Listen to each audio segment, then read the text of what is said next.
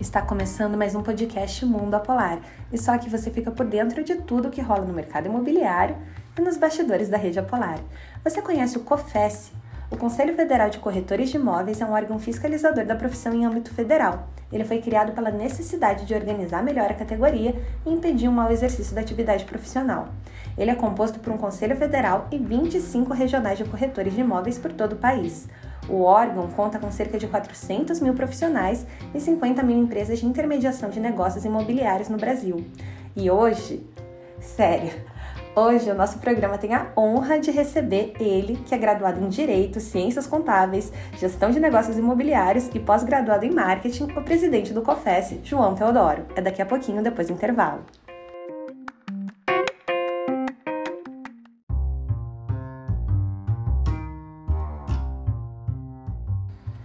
Olá, sou João Teodoro, tudo bem com o senhor? Bem, graças a Deus, tudo ótimo, apesar do frio, a gente está enfrentando aqui as dificuldades todas que a pandemia tem nos imposto, mas está é, tudo bem, graças a Deus. Estamos fugindo do vírus. Fugindo do vírus e fugindo do frio hoje, né? é, hoje sim. Todo empatado, né? Fugindo do frio é, por meio dos pacotes que a gente usa de roupas, mas está tudo bem. É, pois é, faz parte de Curitiba, né? Com certeza. Seu João, a gente tem algumas perguntas que vieram dos nossos corretores e que a gente gostaria de tirar elas com o senhor. Vamos lá? Vamos lá, vamos respondê-las. Olha, os juros médios do Brasil eles se baseiam na taxa Selic, né? Que é controlada pela Copom do Banco Central. A sua elevação ocorreu há quase seis anos e depois disso, num processo contínuo de queda, chegou até 2% no final do ano passado. Agora que ela voltou a subir, o senhor pode explicar para a gente como que a Selic impacta no mercado imobiliário? Olha, esse tema ele é bastante interessante, a gente tem até escrito algumas coisas a respeito dele, né? Na verdade, a Selic é uma taxa, como você mesmo lembrou, ela é estabelecida pelo Copom, que é o Comitê de Política Econômica do Banco Central, e, e, essa taxa ela influencia, na verdade, todas as taxas de juros que nós temos no Brasil, né? inclusive a caderneta de poupança. Você veja que interessante, a caderneta de poupança, que é um dos, dos investimentos financeiros mais populares no Brasil, ela paga só 70% da taxa Selic. Isso quer dizer o seguinte: se a taxa Selic hoje está 2,75, né, com perspectiva da gente ter aí algum crescimento durante o ano, é, a, a caderneta de poupança está pagando 1,92% só ao ano. Então, realmente é um, é um problema de desestímulo muito grande para quem trabalha no mercado é, financeiro e um estímulo muito grande para quem adota mercados mais solidificados, como, por exemplo, o mercado imobiliário. Então, a taxa Selic ela realmente tem uma importância muito grande para a nossa economia imobiliária e para a economia como um todo, naturalmente, né? Porque também a gente tem de levar em consideração o seguinte, que numa economia como a nossa, nós precisamos de produção.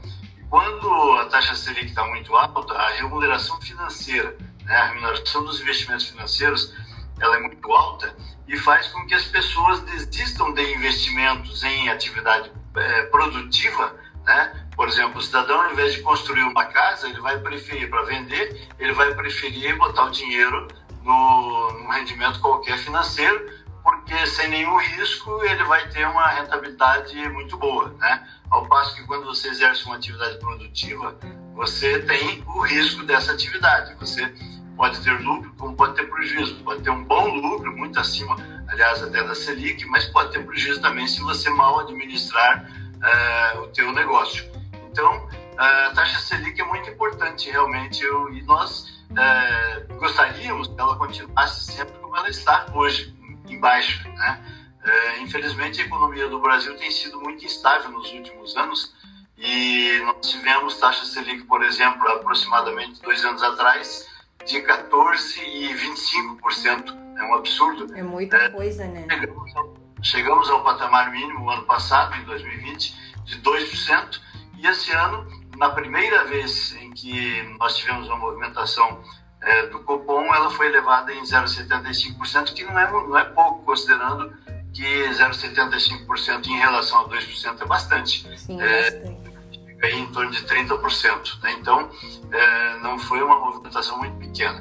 Mas a taxa Selic realmente é muito importante e é importante que as pessoas acompanhem a sua evolução porque ela dita, sem dúvida, a política econômica e a política de mercado também. Para nós, o mercado imobiliário está muito bom, com a taxa 2,75%. A gente espera que todas as perspectivas dizem que ela deve crescer durante este ano, mas a gente espera que ela não passe aí de 3, no máximo 3,5% e fique estabilizada pelo menos nessa, nessa, nessa faixa aí, que é uma faixa muito boa para o mercado. E seu João, nós ainda estamos vivendo em um cenário pandêmico, né, com as constantes paralisações das atividades, incluindo no setor imobiliário. Nesse cenário foi preciso uma adaptação de todas as imobiliárias, eu acho, para poder atender os clientes e em meio a todas essas mudanças veio a surpresa, né? A gente teve uma alta nas negociações no mercado imobiliário. Muita gente comprando imóvel, muita gente locando imóvel. Como que o senhor vê essa influência positiva do isolamento social junto ao mercado imobiliário e por que que o senhor acha que as pessoas resolveram buscar por imóveis agora? Olha, na verdade, eu não tenho é, esse conceito de que foi o isolamento social que promoveu é, essa reviravolta, digamos assim, no nosso mercado imobiliário. Né? É, o que nós esperávamos quando a gente é, teve a pandemia, que foi uma surpresa para todo mundo, né? nós não estávamos de forma alguma preparados para enfrentar uma pandemia, e ela foi declarada em, em 11 de março, se a memória não me falha, ano de 2020 e provocou uma revolução mundial, é, porque uma pandemia não apenas é, regionalizada, mas, é, mas mundial, né? Que você pode ter pandemias regionalizadas também, mas no caso foi uma pandemia mundial e que provocou uma revolução econômica no mundo inteiro. E, mas não foi, aqui no Brasil não foi diferente, né? Nós tivemos também nos primeiros, digamos, 45 dias da declaração da pandemia, uma paralisação muito grande no mercado imobiliário. O mercado imobiliário despencou, veio a zero e criou um medo assim muito grande em todo o mercado, inclusive no próprio sistema Confesse Cresce. Nós tomamos várias medidas assim é, imediatas logo depois da, da declaração da pandemia, por conta do receio que nós tínhamos, que ia paralisar tudo, que o mercado ia fechar e que as instituições iriam fechar e isso, graças a Deus, não aconteceu.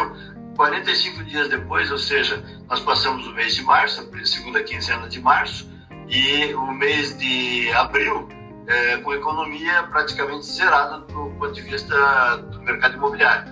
E logo em seguida houve uma elevação brusca, muito brusca. Inclusive os economistas costumaram uh, chamar isso de queda e subida em V, ou seja, você tem uma queda muito, muito grande uma subida muito grande, como se formasse formando a letra V, né? E o mercado continuou em alta logo em seguida. Nós não levamos nem dois meses para voltar à normalidade no mercado imobiliário depois da, dessa, desse retorno, né? Que aconteceu a partir do mês de maio de 2020. Então, eu, eu não considero que o isolamento tenha sido causador disso. Claro que o isolamento teve alguma influência também, as pessoas ficaram mais em casa e tal, mas não foi isso que fez com que as pessoas passassem a comprar imóvel. As pessoas passaram a aplicar imóvel justamente por causa do que nós acabamos de falar. Economia, de uma, né? Também no mercado financeiro, né? A taxa Selic baixou bruscamente e, consequentemente, os juros imobiliários também baixaram. Aliás, os juros imobiliários, eu gostaria de lembrar para os nossos colegas corretores de imóveis, são os mais baixos juros que nós temos em qualquer tipo de operação financeira no Brasil. Mesmo o crédito consignado hoje, que tem garantia absoluta de, de recebimento, porque são feitos descontos em folha de pagamento, não tem juros mais baixos do que o mercado imobiliário. Os corretores não sabem usar isso, né? precisa aprender a usar isso como argumento a oferecer, a oferecer imobiliário no mercado imobiliário. Então, o que nas, na verdade revolucionou o nosso mercado foi essa conjuntura toda de juros baixos, né?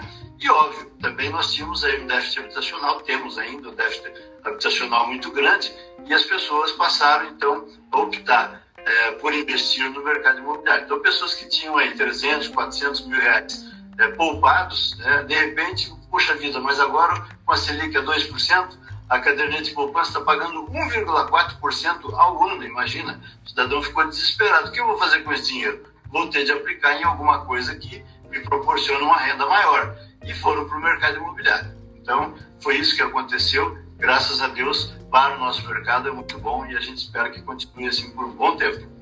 Eu vou aproveitar esse gancho que a gente acabou entrando um pouco nesse próximo assunto, que é ver o imóvel como uma forma de aplicação, ver uma forma como investimento. A gente pôde aqui na Polar é, acompanhar alguns investidores que já arriscavam na Bolsa de Valores ou em outros fundos de aplicação, vindo para o nosso setor, para o setor imobiliário, como uma forma de segurança.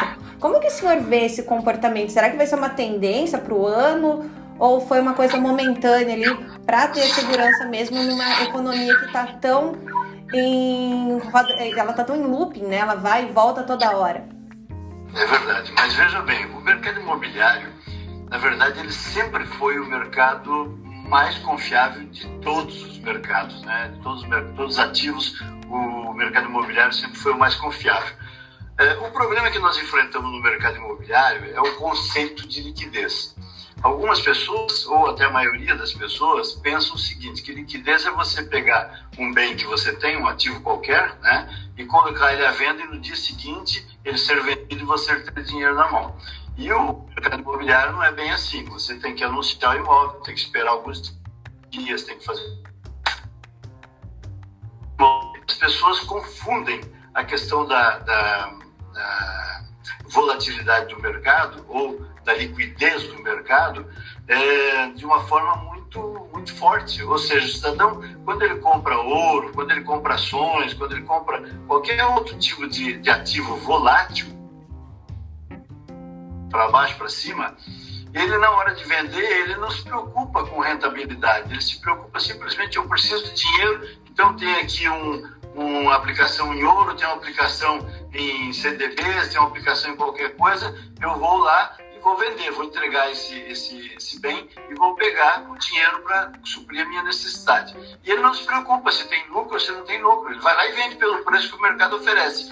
Agora, quando a gente vai vender um imóvel, a gente sempre faz as contas. Poxa, eu comprei esse imóvel por um milhão de reais. Eu não por menos de um milhão de reais. Eu vou vendê-lo com lucro, com toda certeza. E aí é que a coisa complica. Porque se você tivesse a intenção de que se você fosse vender o imóvel pelo valor que o mercado no momento está pagando, o mercado de imobiliário tem tanta liquidez como tem qualquer outro mercado volátil, entendeu? Mas as pessoas é, interpretam de maneira diferente, né? E, e, é isso que dificulta um pouco a, a questão do mercado imobiliário. Mas hoje as pessoas estão sabendo que o mercado imobiliário realmente é o único que, está, que, que fornece segurança. Nós temos no Brasil um sistema de, de, propriedade imobiliária muito bom, onde você tem propriedade plena. Veja você que nós temos alguns, alguns não, muitos países do, do mundo onde a propriedade não é plena, a propriedade sempre pertence ao governo e você compra uma concessão temporária, né? Geralmente essa concessão é por 99 anos e vai diminuindo na medida em que passa o tempo e as pessoas vão revendendo o imóvel, não o imóvel, dentro da concessão né, do imóvel. Então, no Brasil não, no Brasil nós temos propriedade plena. Então, quando você tem uma dificuldade de receber é, dinheiros é, grandes, por exemplo, com aplicações financeiras ou qualquer aplicação de risco, o cidadão se volta para o mercado imobiliário. E aí ele se consolida né, na ideia de que o mercado imobiliário é seguro, que o mercado imobiliário não tem problema, e a gente espera que ele é, continue assim. Realmente nós é, gostaríamos que as pessoas sempre pensassem assim, porque de fato, de fato, o mercado imobiliário é o mercado mais confiável que nós temos com toda certeza. E hoje em dia é impossível a gente falar de investidores no mercado imobiliário e não falar do assunto valorização de imóveis, né? Que é um assunto que entrou na pauta de muitos investidores que passaram a ver o mercado, é, ver os imóveis como uma forma segura e rentável de investimento. Mas ainda a gente vê muita gente comprando imóvel só por comprar, deixando ele fechado, não alugando e não habitando aquele imóvel. Imóvel parado é dinheiro perdido, seu João? Na verdade é o seguinte, eu, eu não recomendo que as pessoas deixem o, meu, imóvel fechado, né? O cara, o cidadão compra o imóvel e deixa ele fechado.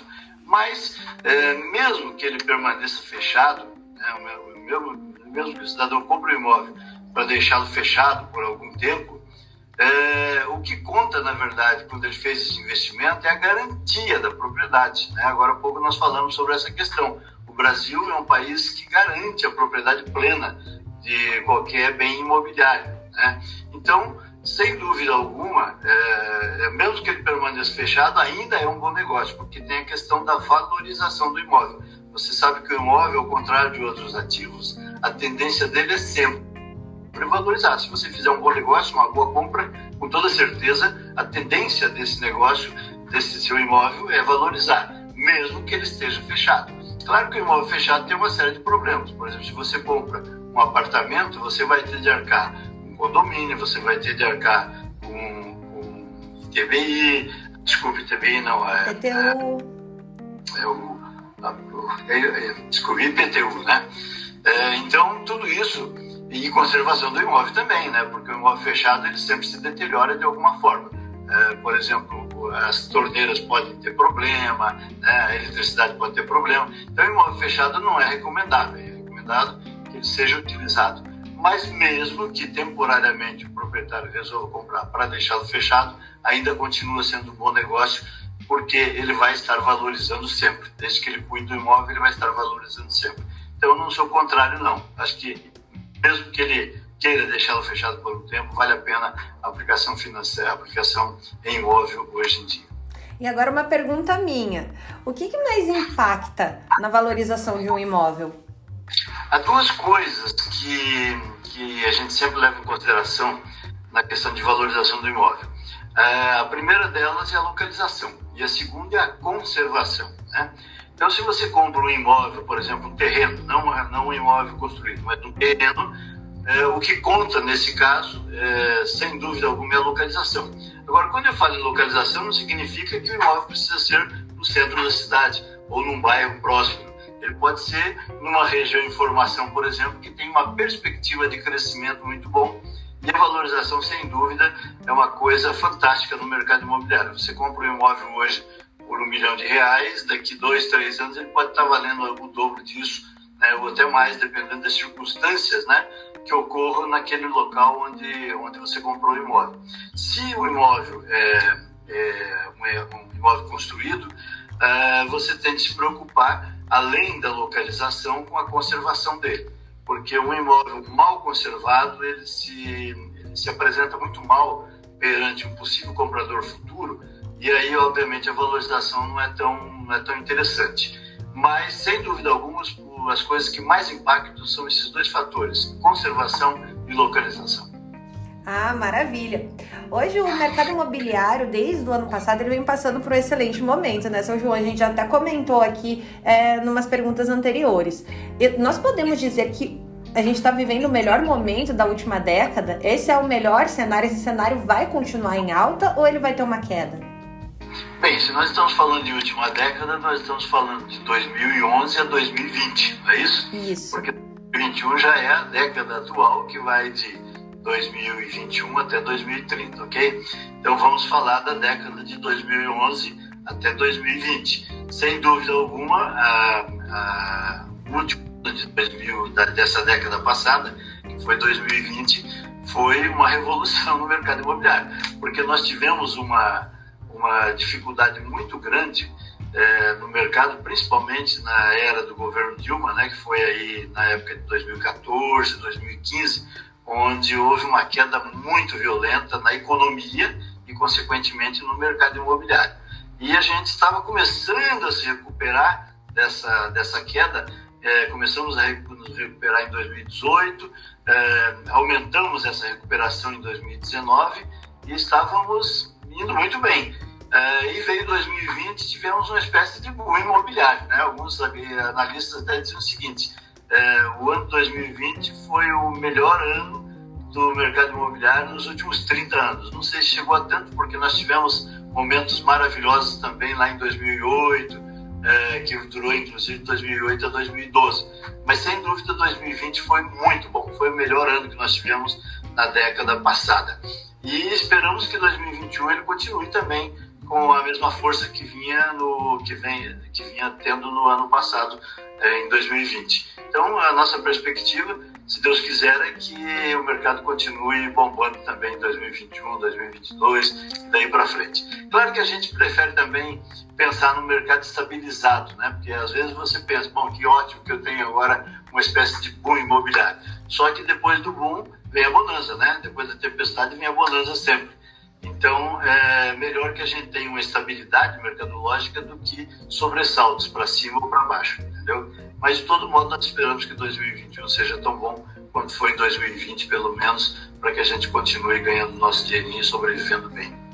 Não, se Deus quiser, vai continuar e vai ser até melhor, né? É, com certeza.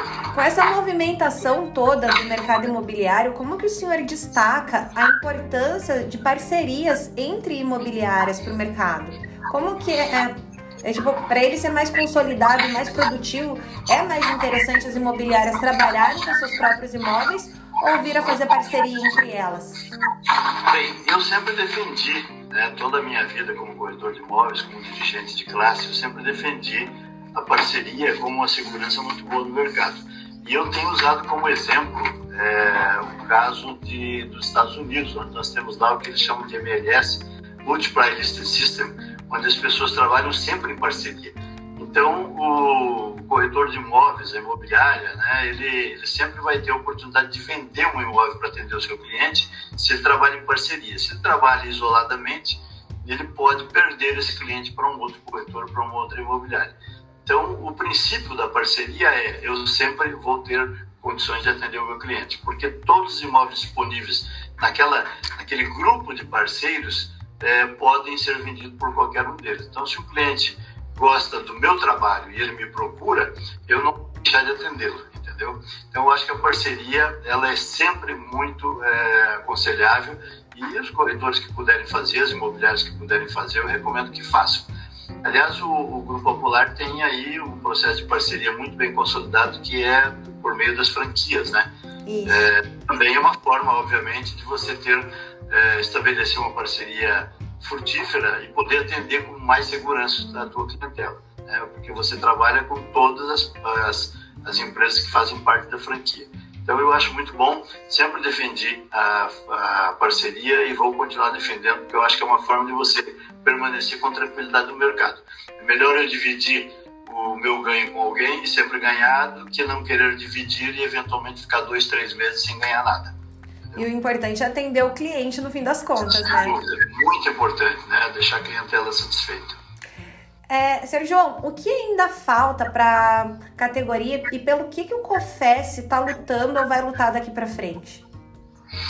Bem, você sabe que o, nós, eu estou administrando o COFES já há alguns anos e, e, uma coisa que nós sempre lutamos muito no Conselho Federal de Corretores de Imóveis, aliás, no sistema COFES Cresce, né? É, nos, no, no, federal e nos regionais é pela, pela qualidade do profissional corretor de imóveis. Nós conseguimos melhorar isso muito. Muita gente, tem gente que acha que não é relevante, mas eu considero muito relevante a educação, tanto a educação geral quanto a educação é, profissional, né? Nós temos lutado por isso naturalmente. Por exemplo, quando nós começamos o nosso trabalho no COFES, nós tínhamos no Brasil apenas 23% dos corretores de imóveis com um diploma de nível superior ou cursando uma faculdade, ou seja, nem todos estavam já diplomados, né? Havia alguns que estavam cursando e outros já diplomados, mas apenas 23% no total. Hoje nós temos quase 70%.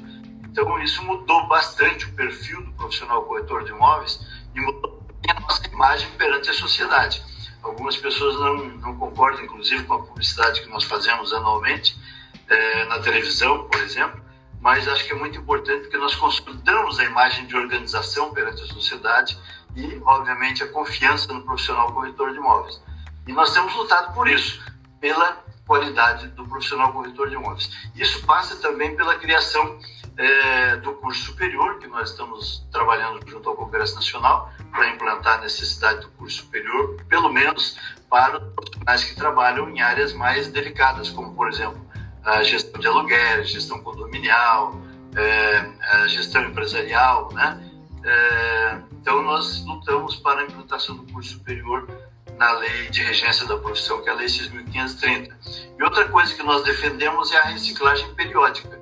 Por exemplo, nos Estados Unidos, o cidadão tem que fazer uma reciclagem periódica é, de dois em dois anos, senão conseguem permanecer na profissão.